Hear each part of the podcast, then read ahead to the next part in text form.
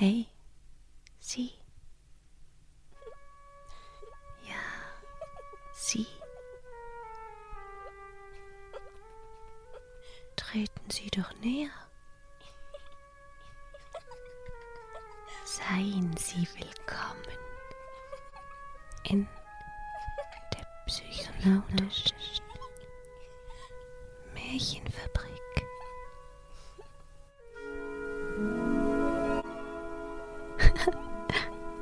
Sehen und staunen Sie.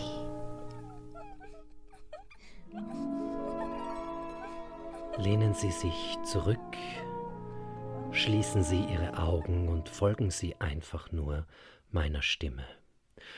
Wo es war oder wo es nicht war, das weiß ich nicht. Auch wann es war oder wann es nicht war, kann ich nicht sagen.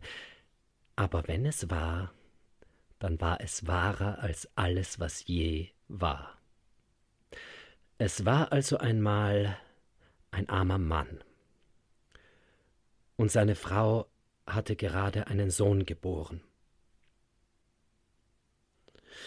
Und nun wollte der Mann für seinen Sohn einen Paten suchen für die Taufe.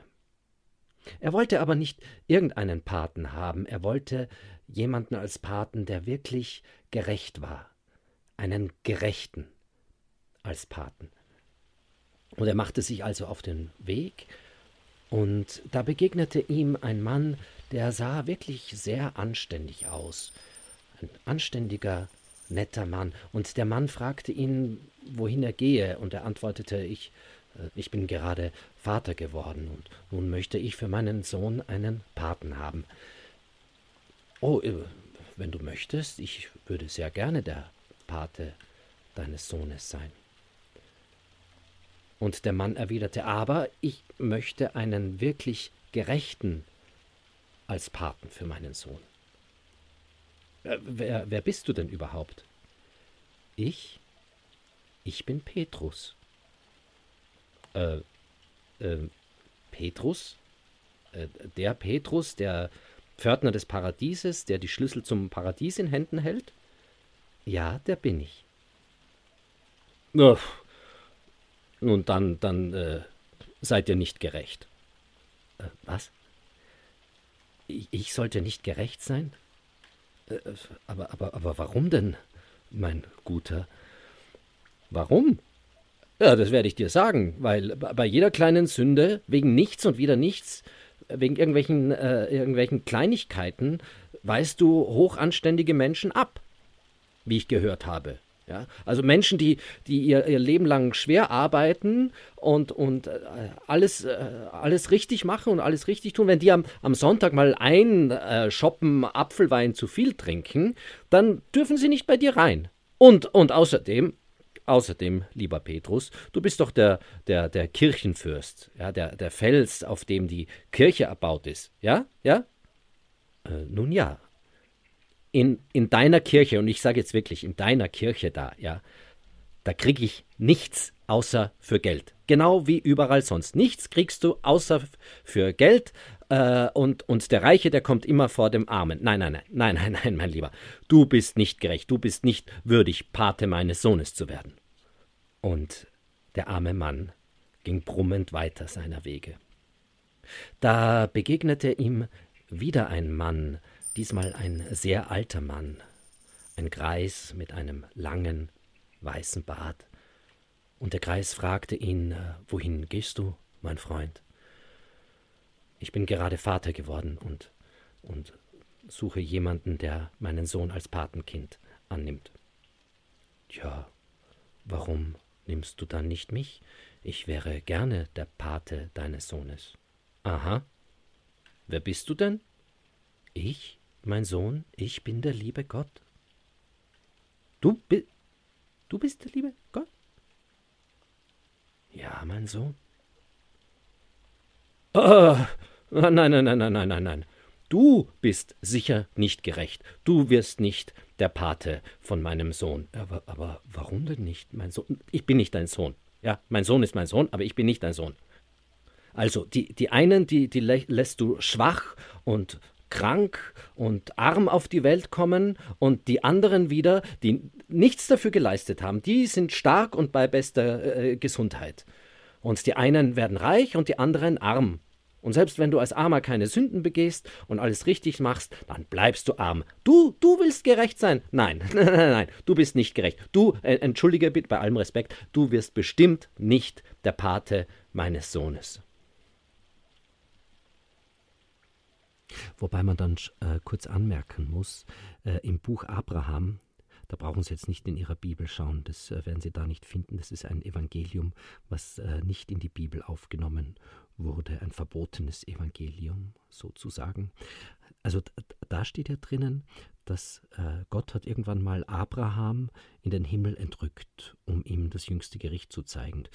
Und äh, wie er dann zurückgekommen ist, der Erzengel Michael hat ihn auf seiner Wolke wieder zurückgebracht. Da war er so inspiriert von diesem Erlebnis, von dem jüngsten Gericht, äh, dass er da gleich äh, selber jüngstes Gericht spielen wollte. Da sieht er zum Beispiel ein, ein Paar, das Ehe bricht, und da sagt er zum Erzengel Michael, ähm, sende ein Feuer herab auf sie. Und der Erzengel Michael hat von Gott leider die Anweisung bekommen, alles zu tun, was Abraham sagt, ihm jeden Wunsch zu erfüllen. Und ähm, also muss er dieses Paar durch Feuer vernichten. Ein bisschen später dann, sie reisen weiter, sieht er dann äh, Menschen, die ihre Freunde verleumden. Da sagt er zum Erzengel Michael, da soll sich die Erde auftun und die verschlingen. Auch das macht der Erzengel Michael. Dann sieht er Menschen, die morden und er sagt, wilde Tiere sollen sie fressen und das macht er auch. Und irgendwann sagt dann Gott zum Erzengel Michael, Jetzt bring mir aber den Abraham zurück in sein Haus und lass ihn nicht mehr weiter in meiner Schöpfung wandeln. Denn kein Erbarmen hat er mit den Sündern. Also vielleicht nur so zum Nachdenken, vielleicht ist ja doch manchmal auch der Mensch eher der Ungerechte. Andererseits wiederum das passt da jetzt nicht ganz zusammen. In der Bibel steht wieder, äh, wo, wo Gott da beschließt, Sodom und Gomorra zu zerstören. Da, da, geht Abraham zu Gott und sagt, das kannst du doch nicht tun. Du kannst doch nicht die Gerechten und die Ruchlosen alle zusammen zu zerstören. Na, das, also ich bin nur Staub und Asche, aber, aber das geht doch wirklich nicht. Also und tatsächlich sagt dann Gott darauf, wenn sich nur 50 Gerechte in dieser Stadt befinden, dann werde ich sie verschonen. Und dann sagt Abraham, mhm, aber ich meine, also ich bin nur Staub und Asche, aber wenn es jetzt fünf weniger wären, also 45, würdest du jetzt wegen den fünf, also 50 oder 45 ist ja.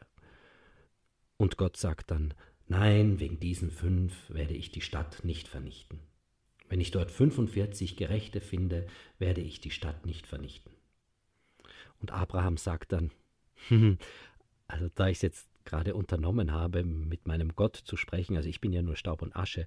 Aber wenn es jetzt nur 40 sind, ich meine, 45 oder 40, das, und Gott sagt, nein, wegen der 40 werde ich es nicht tun. Und Abraham sagt dann weiter, ähm, äh, mein Herr, bitte zürne nicht, wenn ich jetzt weiterrede. Vielleicht finden sich da ja nur 30 Gerechte. Und so handelt Abraham tatsächlich Gott herunter, wie auf dem Bazar eigentlich, so von 50 Gerechten auf 10 Gerechte, die in Sodom sein müssen, damit er die Stadt nicht vernichtet. Jetzt wissen wir nicht, wie viele Gerechte oder ob Gerechte dort waren, es ist davon nicht mehr die Rede, aber auf jeden Fall hat er die Stadt dann vernichtet. So. Also das wollte ich nur kurz hinzufügen und brummend ging der arme Mann weiter seiner Wege. Da traf er einen Mann, der nicht besonders gut aussah. Er war sehr blass im Gesicht und, und seine Kleidung war alt und abgewetzt. Er achtete offenbar nicht sehr auf sein Äußeres. Und auch der fragte ihn, Wohin gehst du? Und der Mann sagte, ich, ich äh, suche einen Paten für meinen Sohn. Aber ich habe da nicht viel Hoffnung. Ich, ich kann niemanden. Es, es muss jemand sein, der gerecht ist, und ich kann niemanden finden, der gerecht ist. Und der Mann erwiderte, Warum nimmst du nicht mich? Ich wäre sehr gerne der Pate deines Sohnes. Aha. Ja, wer bist du denn? Ich? Ich bin der Tod. Ah, der Tod bist du. Ja, du, du bist wirklich gerecht. Ob jemand arm ist oder reich, adelig oder bürgerlich, König oder Untertan, jung oder alt, schwach oder krank, du lässt dich von niemanden rühren durch Tränen, Drohungen, Bitten oder Geld. Alle, alle nimmst du irgendwann mit zu ihrer festgesetzten Zeit. Ja, du bist wirklich gerecht. Du sollst der Pate meines Sohnes werden. Und die beiden kehrten zurück zur Hütte des armen Mannes, und der Tod wurde Pate des Sohnes des armen Mannes. Es gab da noch ein kleines Mahl in der Hütte, wo viel Apfelwein getrunken wurde, ausnahmsweise gab es auch Weißbrot, und bevor der Tod wieder aufbrach, sagte er zu dem armen Mann Ihr seid wirklich brave Leut, du und deine Frau. Aber ihr seid sehr arm. Ich möchte dir meine Dankbarkeit beweisen, indem ich dir ein Geheimnis verrate. Du sollst Arzt werden. Und wenn du zu einem Kranken gerufen wirst und du siehst mich am Kopfende stehen, dann wird der Kranke wieder gesund werden. Du gibst ihm einfach irgendetwas, ein klares Wasser zum Beispiel. Und der Kranke wird ganz sicher gesund. Wenn ich jedoch am Fußende stehe, dann kannst du nichts für den Betreffenden tun. Und so ist unser armer Mann ganz unversehens ein Arzt geworden. Und er wurde dadurch auch recht wohlhabend indem er kranken Menschen immer wieder klares Wasser gab und sie wie durch ein Wunder jedes Mal gesund wurden. Der Tod hingegen, der kam immer wieder sein Patenkind besuchen, er kam nach Hause zu den inzwischen recht wohlhabenden Leuten. Das Kind wurde größer und entwickelte sich prächtig, der Arzt aber wurde immer älter und schwächer, und eines Tages sagte der Tod zu ihm Ich komm dich immer wieder besuchen, warum besuchst nicht du mich einmal? Und der Arzt antwortete Oh, ich, ich, ich, ich, ich, werde noch früh genug zu dir kommen. Nein, nein, du kannst ruhig auf Besuch kommen, Du weißt ja, ich bin gerecht, ich lass dich auch wieder gehen, wenn deine Zeit nicht gekommen ist. Die beiden machten sich also auf dem Weg, sie gingen in der Nacht über Berg und Tal, quer über unfruchtbare, düstere Ebenen, durch Wälder, über Ströme, Flüsse, durch Regionen, die dem Arzt ganz unbekannt waren. Und schließlich hielt der Tod vor einem alten, verfallenen Schloss, von hohen Mauern umgeben, mitten im düsteren Wald.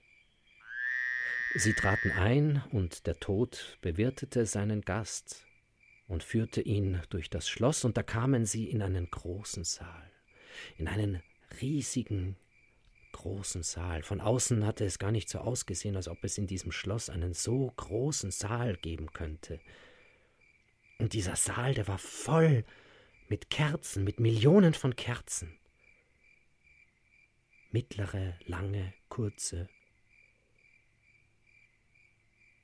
Und da fragte der Arzt, was, was bedeutet das? Was bedeuten all diese Kerzen?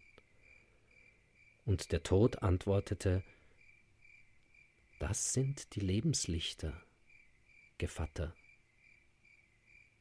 Die Lebenslichter. Was bedeutet das? Jedes menschliche Geschöpf, welches in diesem Augenblick auf Erden lebt, hat hier eine Kerze. Ah, aber es gibt lange, mittlere, kurze, leuchtende, trübe, erlöschende. Warum? Ja, das ist wie das Leben der Menschen. Die einen beginnen gerade erst, andere sind auf der Höhe ihrer Kraft, andere sind schwach und flackernd, andere wiederum sind nahezu am Erlöschen. Ah, wie lange und hoch die eine hier ist. Ja, das ist ein Kind, das soeben geboren wurde. Und diese hier, wie hell und schön die brennt, ja, das ist ein Mann, der auf der Höhe seiner Lebenskraft steht. Aber die, die wird bald erlöschen. Ah, das ist ein Greis, der im Sterben liegt. Hm. Und also, wo wo, wo ist denn meine Kerze? Ich möchte sie gern sehen. Wenn du willst. Dort. Da hinten. Das ist deine. Ah, die dort. Oh ja, aber die ist ja. Äh, die ist ja beinahe heruntergebrannt. Ja? Hast nur noch drei Tage zu leben. Was? Was sagst du dann? Nur noch drei Tage? Aber. Aber, aber ich, ich bin doch ein, oh, dein Freund. Ähm, kannst du nicht das Licht ein wenig länger andauern lassen? Hier zum Beispiel die. Die hier, die ist doch äh, sehr lang. Äh, du, du könntest ja etwas von dieser langen hier nehmen und hier noch unten anstückeln und. Hm. Die lange hier neben der deinen ist die Kerze deines Sohnes. Soll ich wirklich etwas von der Kerze deines Sohnes nehmen und sie und es bei dir anfügen? Wäre ich dann noch gerecht? Hm?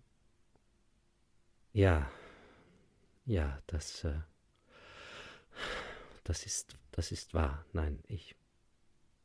Und dann kehrte der Arzt nach Hause zurück, ordnete seine Angelegenheiten und starb drei Tage später, so wie es ihm der Gevatter Tod vorausgesagt hatte.